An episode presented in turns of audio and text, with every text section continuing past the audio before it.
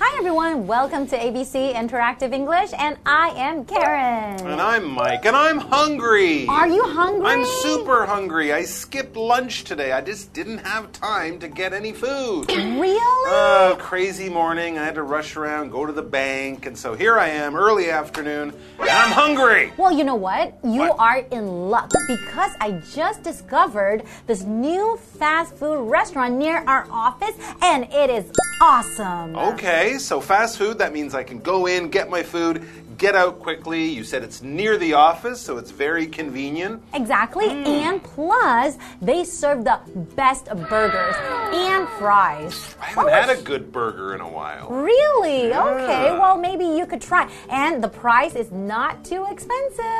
Okay, do they have cheeseburgers as well as the regular burgers? Yes, they do. Of course, that's mm. one of the basics, right? Okay, and what about onion rings? Because I don't feel like having french fries. Pretty good. I tried their onion, onion rings, rings. as well. Wow, that's pretty special. Not everywhere has onion rings. Yes. Okay. I will take you. All right, that sounds really good. Can we go now before we start filming the uh, article for today? Well, since it's a fast food restaurant, it's going to be really fast. So let's do it now. Exactly. Let's go. Maybe I'll bring something back for everyone yes, at home. yes. All right, at a fast food restaurant. See ya. Ronald is at a fast food restaurant counter. Hi, welcome to ABC Burger. Can I take your order? Hi. Yes.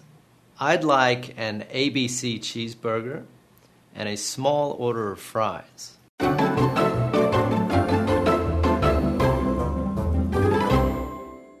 So we're at a fast food restaurant today and looking at part A, and we're looking at ordering food. The bur- I'm just saying the mm. burger was good. I the onion you. rings were great. Some of the best onion rings I've had in town. All right, so let's find out what's going on. I've had my lunch. You've had your lunch.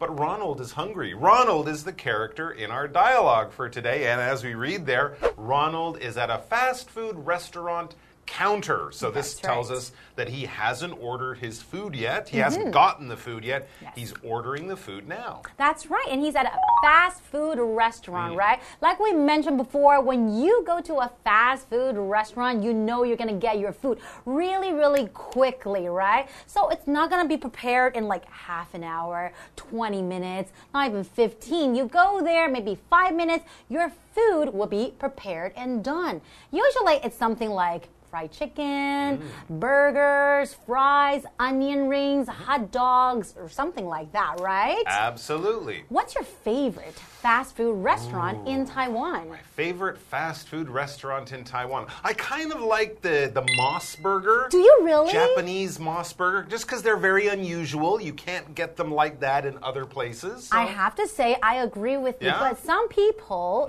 say that it's kind of like eating a bento box, but just like in a Ah. burger shape, It is right? kind of, and sometimes I say, "Is that a fast food restaurant?" Because I always have to wait for my food there. Not for too long, though. Well, not too long, but sometimes they do make it. But at least that way you know it's hot and Mm-hmm. it's fresh and people love it. So, of course, fast food restaurants are full of delicious food. It's often prepared very quickly. You can be in and out in just a few minutes. But we also should point out that many fast food restaurants don't serve the healthiest food around. You are right. A lot of times they have a lot of deep fried food, right? Mm, and we know salty food. Exactly. So we know it's probably like really greasy or oily. You hmm. don't want to eat too much of that. Right. But, once, like a, once a week as a treat, you know, that can be hmm. okay.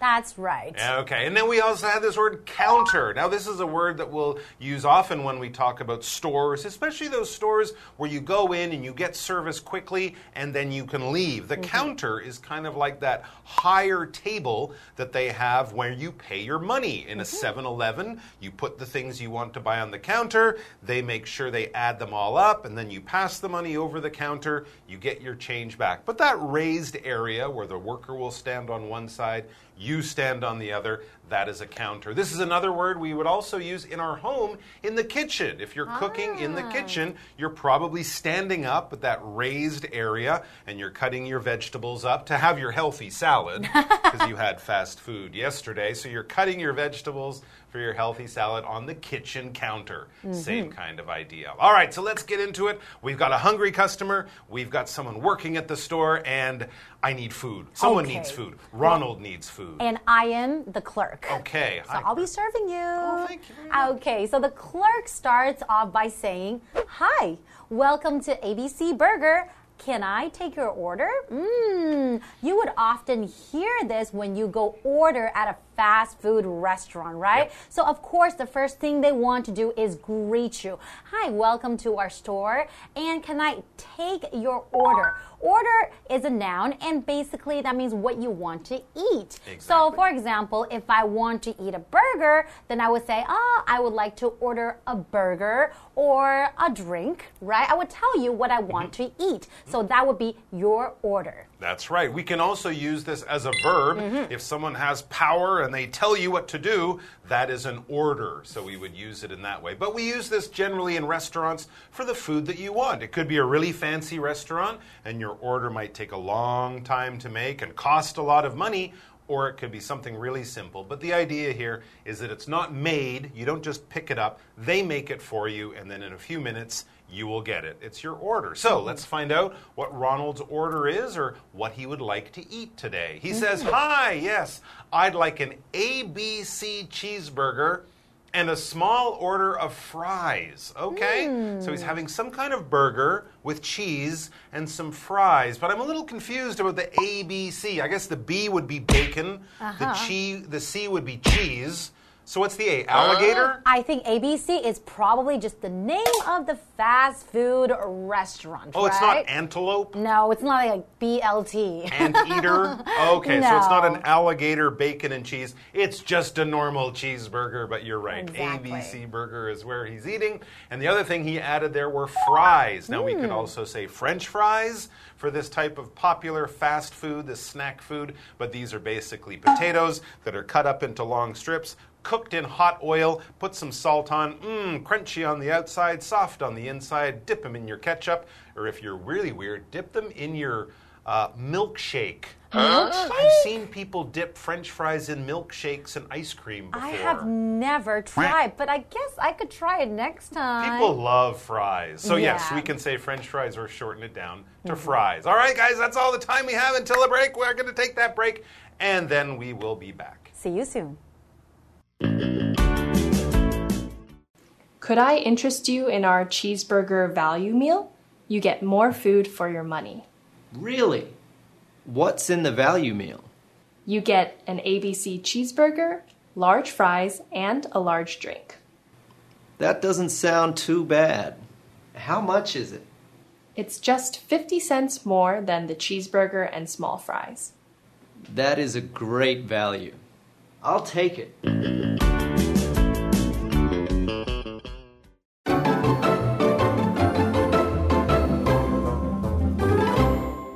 All right, we are back, and Ronald is still hungry. He's at ABC Burger getting his lunch or something, but he's just ordered the food. He hasn't gotten it yet. And he ordered an ABC cheeseburger and fries, some French fries. So that's pretty normal. Exactly. Okay, let's see what the clerk says.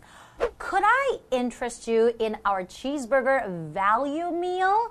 Huh. Could I interest you in our cheeseburger value meal? So if you look at the word, could I interest you? Like, is it, are you interested in mm-hmm. something? Would you be interested in something? And right here, she's talking about the cheeseburger value meal. So when you say the value meal, usually you would imagine something to be a better deal, Right. maybe a little bit cheaper mm-hmm. if you buy a set instead of just the burger itself. In the end, you don't have to pay so much money. So that's the cheeseburger value meal. You get more food for your money. Oh, this is a good hmm. clerk, huh? That is a good clerk, and that does sound like a good deal. But remember, you'll probably end up paying more as well. You will get more, but you'll probably end up paying more. So think carefully about it. But yeah, a That's lot of people go for the value meal, the set meal, the Yes. meal deal, the bonus meal. There might be a lot of different ways of describing this. But basically, they're giving you three things. If you pay for each one, it costs a little bit more. But as a set, as a group, they'll charge you a little bit less. So he's like, okay, well, I wanted the cheeseburger and fries, but I'm curious, I'm interested. Mm-hmm. Really? He says, uh, Jendama? What's in the What's in the value meal? So yeah, he kind of wants to know. Well, I'm getting a burger and fries. uh, That's all I want. But what else will I get if I do this value meal thing? That's right. And the clerk says, well, you get an ABC cheeseburger, large fries, Large? and a large drink. Oh, a drink too. Oh, okay. So if you have all these three things together, Hmm. the money that you're paying for is much cheaper. I don't know about much cheaper, Hmm. but it's probably cheaper than it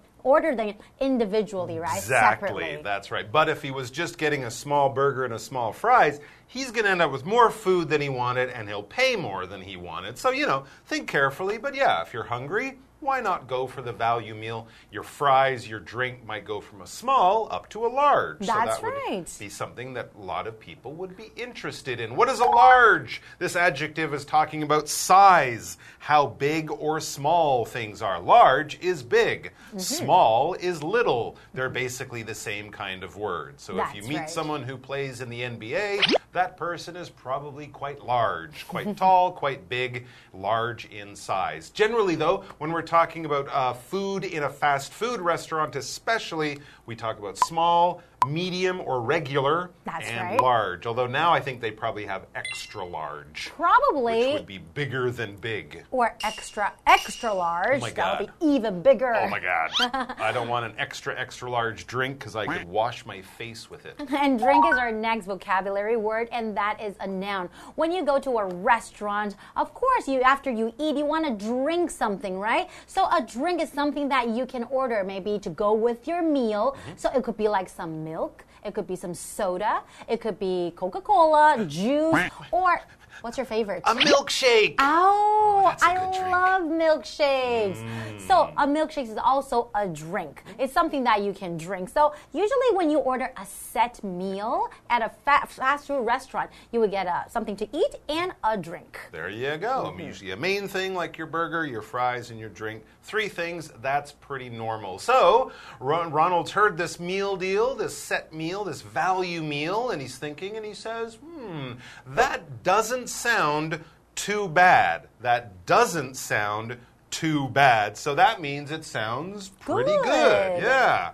All right. So that's just a way of saying, hmm, Mike, I like that. You're not crazy about it. You're like, that's the greatest thing ever. No, not that bad, but oh, okay, yeah, you've changed my mind. I'm going to do what you want. I will follow your suggestion. Oh, okay. That doesn't sound too bad. He's going to go for it. But he does want to know the price. He says, how much is it? Because since he is getting three things now, some of them are large, it will probably cost more money. He wants to know how much more. And that's a really important thing to find out before you place your order, right? So the clerk says it's just 50 cents more than the cheeseburger and small fries. Hey, that's a great deal. Only 50 cents more. Right. And you get a large fries Yep. and also a large drink. There you go. I would definitely go for it. As you guys probably know, 50 cents is a half of a dollar Mm-hmm. in the US, and that would be what, like 15 NT? The dollar is Around. around Yes, that's right. 30 NT. That's around 15 NT. 10 or 15 NT dollars more than what he got before. So, as he says, that is a great value. I'll take it. He could Mm-hmm. say that is a great deal or that is really worth the money. He's getting a large drink and a large fries for just a few dollars more, a few cents more in this case. So there you go. I think Ronald will be uh, leaving uh, ABC Burger with a, a full belly and hopefully a happy mood after his delicious fast food meal. Thanks for joining us, guys. We're going to have more stuff down at the fast food restaurant for you for the next day or two. So please join us for that. And until then, go eat a salad. just, just a small one. It'll be good for you. That's Ha- right. Have fries tomorrow. Eat healthy. Okay, we'll see you guys next time.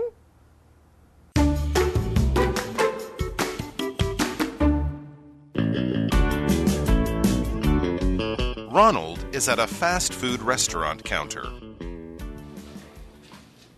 Hi, welcome to ABC Burger. Can I take your order? Hi. Yes. I'd like an ABC cheeseburger and a small order of fries. Could I interest you in our cheeseburger value meal? You get more food for your money. Really? What's in the value meal? You get an ABC cheeseburger, large fries, and a large drink. That doesn't sound too bad. How much is it? It's just 50 cents more than the cheeseburger and small fries. That is a great value. I'll take it.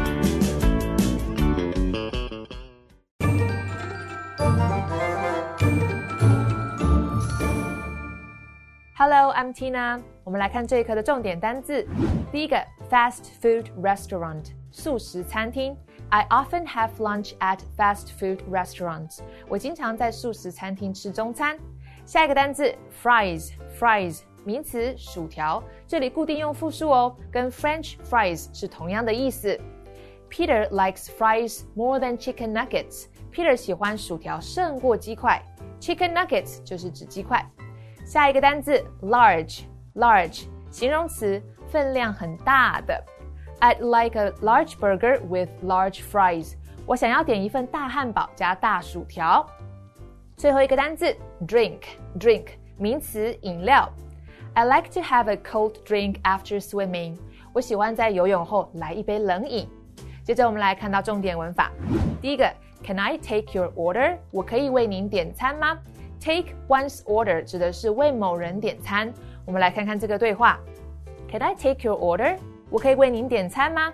Yes, I'll have a burger and fries。是的，啊，一份汉堡和薯条。下一个文法，How much is something？某个东西多少钱？我们来看看这个对话。Have you seen my new Apple Watch? How much was the watch? It was $500. That's not even an Apple Watch. That's a Xiaomi watch. You got ripped off. 最后一个文法，I'll take it，我要买，就是决定购买的意思，包起来。我们来看看这个例句：If it comes in white, I'll take it。如果有白色的，那我就要买。以上就是这一课的重点单词跟文法，我们下一课再见喽，拜拜。 On Nine Turns Lane, Chincheng Lane, the most famous building is Shiyi Hall. Lukang used to be a major literature center in Taiwan, and the owner of Shiyi Hall used to invite intellectuals to gather here.